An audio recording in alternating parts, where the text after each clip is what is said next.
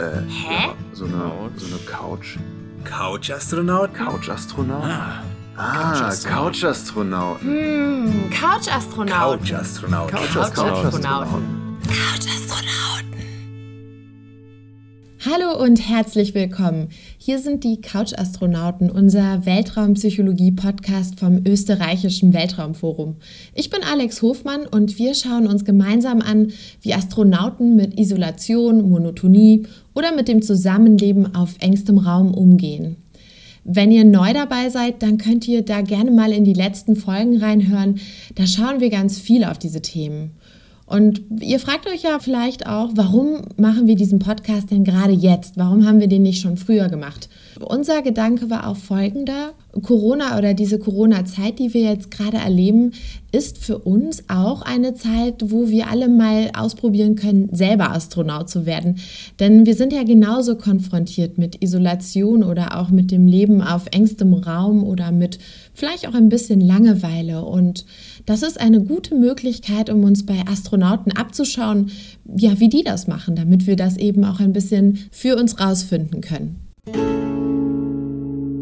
Heute wollen wir mal nach vorne schauen. Unser Thema ist deshalb heute Perspektive. Und die Frage, wie gehen wir im Weltall eigentlich mit dem Thema Zeit um? Was brauchen Astronautinnen, um auch bei langen Missionen gut klarzukommen? Und wie überbrücken wir Zeiträume, die irgendwie anstrengend für uns sind? Aber zuerst reisen wir mal tief ins Eis hinein, und zwar an den Südpol. Da ist es ziemlich, ziemlich kalt, so minus 84 Grad Celsius, also echt frisch. Und draußen ist es auch echt monoton und langweilig außer Eis und nochmal Eis sieht man nämlich nicht so viel hier. Es ist außerdem sehr, sehr dunkel. Damit uns die Extremitäten nicht abfrieren, klettern wir direkt mal ins Innere der Arktis-Station Concordia. Das sind so, wenn man das von außen sieht, zwei große Zylinder, die sind mit einer Art Tunnel miteinander verbunden. Das sieht nicht besonders schön aus von außen, aber es hält warm. Und hier tummeln sich eine Handvoll Wissenschaftler. Wer hier lebt, der fährt abends natürlich nicht nach Hause, sondern der bleibt. Meistens sogar ein ganzes Jahr lang. Die Menschen, die hier mitmachen, die sind nämlich sehr, sehr neugierig. Die wollen wissen, wie sich Menschen unter solchen Bedingungen verändern. Ja, auch im Hinblick darauf, dass man eine Reise zum Mars plant und durchführt.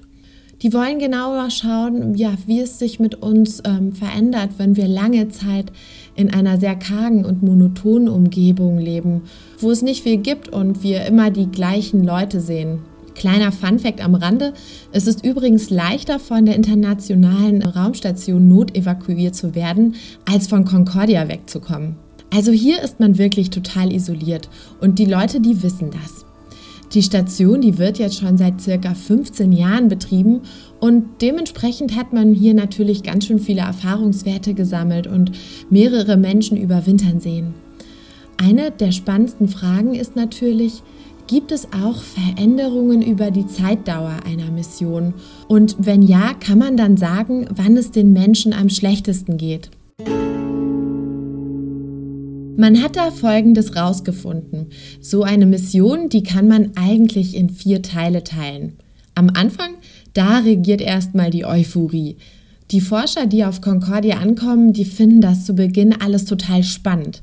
Da ist ganz viel Eis da draußen, neue Leute, neue Umgebung, echt aufregend hier. Und dann kommt das zweite Viertel. Die Forschenden, ja, die haben sich jetzt so langsam an ihr neues Zuhause gewöhnt es ist doch ganz gemütlich hier und in der Gruppe untereinander, da kennt man sich. Man weiß, wer seinen Kaffee mit Milch trinkt, wer am Wochenende irgendwie gerne mal länger schläft.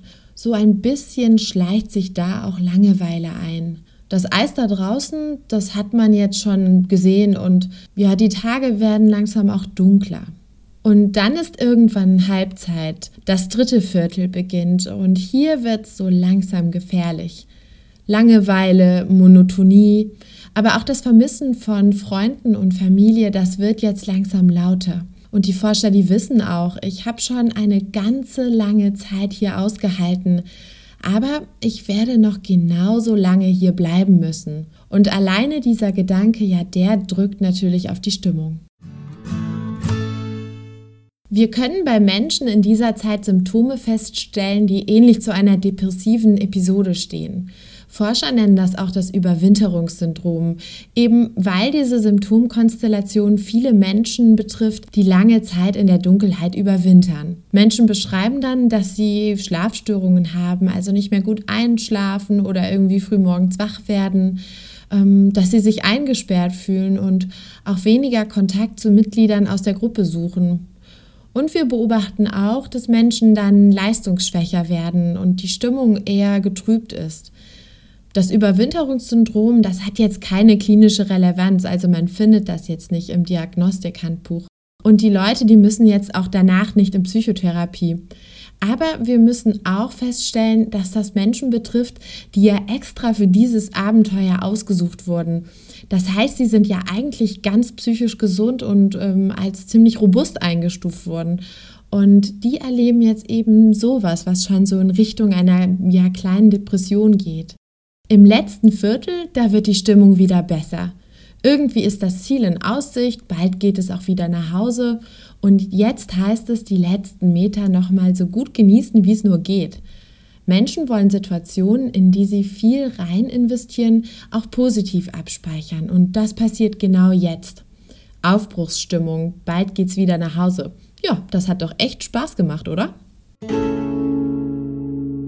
Wir nennen dieses Tief kurz nach der Halbzeit das Phänomen des dritten Viertels.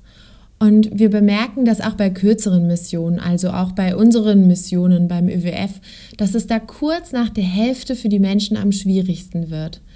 Dann gibt es die meisten Konflikte, die Stimmung ist am schlechtesten. Und mal ehrlich, wenn ihr euch einen Urlaub anschaut, so einen ganz normalen Pärchenurlaub, dann sieht man das da auch. Am Anfang, da freuen sich alle, da hat man richtig Lust. Mittendrin, dann gibt es mal so einen kleinen Hänger und am Ende, dann hat man doch noch mal drei echt schöne Tage. Also dieses Phänomen, das ist jetzt nichts total weltraumspezifisches oder merkwürdiges, das ist ganz normal. Solche Phänomene kann man aktuell auch beobachten, also in der aktuellen Corona-Phase. Um das genauer zu verstehen, ist erstmal wichtig, dass wir überlegen, was wir eigentlich als so den gefühlten Endpunkt für uns definieren und wie der ausschaut. Für die meisten Menschen hat das wohl ganz viel mit dem Thema Alltag zu tun. Also wann kann ich wieder normal arbeiten, lernen, einkaufen und abends mal ein Bier trinken oder zum Sport gehen. Die meisten von uns haben da so gefühlt Sommer, Anfang Herbst im Kopf, bis alles wieder so richtig normal wird. Viele orientieren sich dann aber auch immer wieder an den Phasen, an denen die Regierung neue Änderungen in den Medien bekannt macht. Also alle drei Wochen so circa. Dann kommt ja meistens so eine neue Veränderung oder Regeln werden verschärft oder gelockert. Und zu Beginn der Isolation, da gab es, das habe ich eigentlich auch ganz gut beobachten können, da gab es viel mehr so Euphorie. Also die Menschen, die haben sogar abends geklatscht für irgendwie helfende in systemrelevanten Jobs. Es gab ganz viele Aufrufe und Memes und Informationen, dass man sich solidarisiert, dass man jetzt zu Hause bleibt, dass man jetzt auch irgendwo ja Teil dieser Corona-Bewegung wird. Und ich habe das Gefühl gehabt, wir haben alle irgendwie fünfmal täglich Nachrichten geschaut.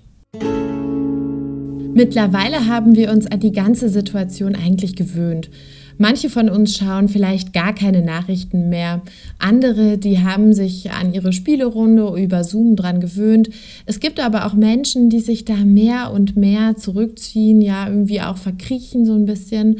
Und es gibt auch immer mehr Stimmen, die das Konzept von Solidarisierung in Frage stellen und die das irgendwie zunehmend schwieriger finden. Es gibt ja auch Menschen, da muss man auch ganz ehrlich sagen, für die gewisse Aspekte auch schwer zu überbrücken sind. Also Stichwort Kinderbetreuung oder eine kleine Wohnung zu haben oder auch ja vielleicht Jobverluste oder dass man irgendwie in der Uni nicht mehr mitmachen kann. Und das senkt natürlich die eigenen Grenzen, das Ganze auszuhalten, ganz schön doll. Und da ist es gerade wichtig für uns, dass wir eine Perspektive haben. Also, dass Menschen irgendwie wissen, ja, wie lange muss ich das denn jetzt eigentlich noch aushalten und schaffen? Gerade dann, wenn sowas noch nicht so ganz klar ist, dann lohnt es sich, das mit der Perspektive selbst in die Hand zu nehmen. Also, das heißt, den Fokus gar nicht mal so darauf zu lenken, wie lange muss ich noch, sondern wie lange habe ich das eigentlich schon geschafft? Und auch im zweiten Schritt sich dann zu fragen, was hat mir dabei geholfen, dass ich das bis jetzt unter diesen Bedingungen so gut hinbekommen habe? Gerade jetzt haben wir ja schon ein bisschen Corona-Expertise gesammelt, also wir sind Profis geworden. Das heißt, wir haben wahrscheinlich auch schon Strategien entwickelt, damit gut umzugehen. Und ich finde, es ist eine wichtige Sache, sich die mal vor Augen zu halten, ja vielleicht sogar irgendwo aufzuschreiben. Eine zweite Idee ist, dass wir uns für die Zeit nach Corona schon mal eine Perspektive zurechtlegen. Also, worauf freue ich mich? Was will ich danach auf jeden Fall erreichen? Was plane ich dann für mich? Es hilft sich, sowas auch mal aufzuschreiben, um das für sich präsent zu behalten. Und alleine die Gedanken an etwas Schönes, die können uns dabei unterstützen. Zu wissen, ja, das wird auch alles mal wieder anders werden. Das machen Astronauten übrigens auch so. Also viele von denen schreiben Tagebuch, schreiben Listen, worauf die sich freuen. Und die berichten dann auch gerne mal zum Beispiel solche Sachen wie, auf welches Essen sie sich ganz besonders freuen, wenn sie wieder auf der Erde sind. Und auch an dieser Stelle mal die Einladung, die Perspektive zu wechseln. Ihr könnt den ganzen Tag zumindest das futtern, worauf ihr Lust habt. So ein Perspektivwechsel, der tut uns gut. Manchmal hilft es uns, das auch körperlich zu tun, also uns einfach mal auf den Kopf zu stellen oder mal an einen Ort zu gehen, an dem wir noch nie gewesen sind. Beim Spaziergang mal in eine neue Straße abzubiegen und den Kaffee einmal anders zu trinken.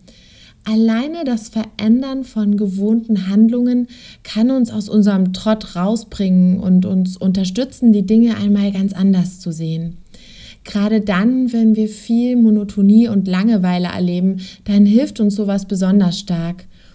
Auch das gibt uns dann das Gefühl, eine Situation neu gestalten zu können. Und ich weiß, das klingt jetzt so alles ganz klein und so ganz unwichtig, aber solche kleinen Veränderungen sind die, die uns dann am Ende den Tag so ein bisschen verzaubern können.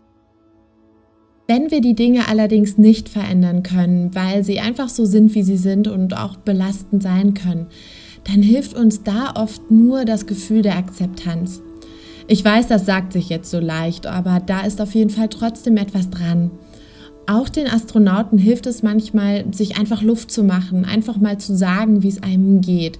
Das kann man in der Gruppe untereinander machen oder aber auch einfach für sich im Tagebuch. Oder man ruft einen Freund, eine Freundin oder jemanden aus der Familie an und macht es da. Und am Ende, das ist ja auch eine Frage der Perspektive, geht es ja darum, dass ich mich selber dafür entscheide, eine Situation so zu akzeptieren oder so anzunehmen, wie sie gerade ist und das nicht nur zu machen, weil jemand das von mir verlangt. Alleine das Gefühl, dass ich das selber in der Hand habe, das verleiht mir auch ein bisschen das Gefühl von Autonomie, von Kontrolle, von Eigenständigkeit, ja auch von Selbstwirksamkeit. Also, dass ich die Möglichkeiten habe, diese Zeit für mich selber zu gestalten.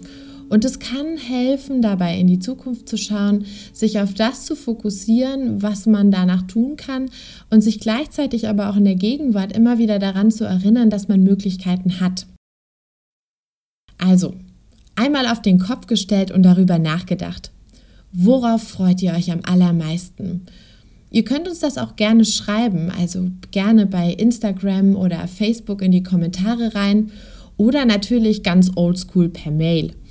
Ich wünsche euch eine schöne Zeit, egal wie ihr sie gestaltet. Kommt gut durch den Tag oder den Abend oder gut durch die Nacht. Ich wünsche euch, dass ihr neugierig und gesund bleibt und sende euch ganz viele galaktische Grüße.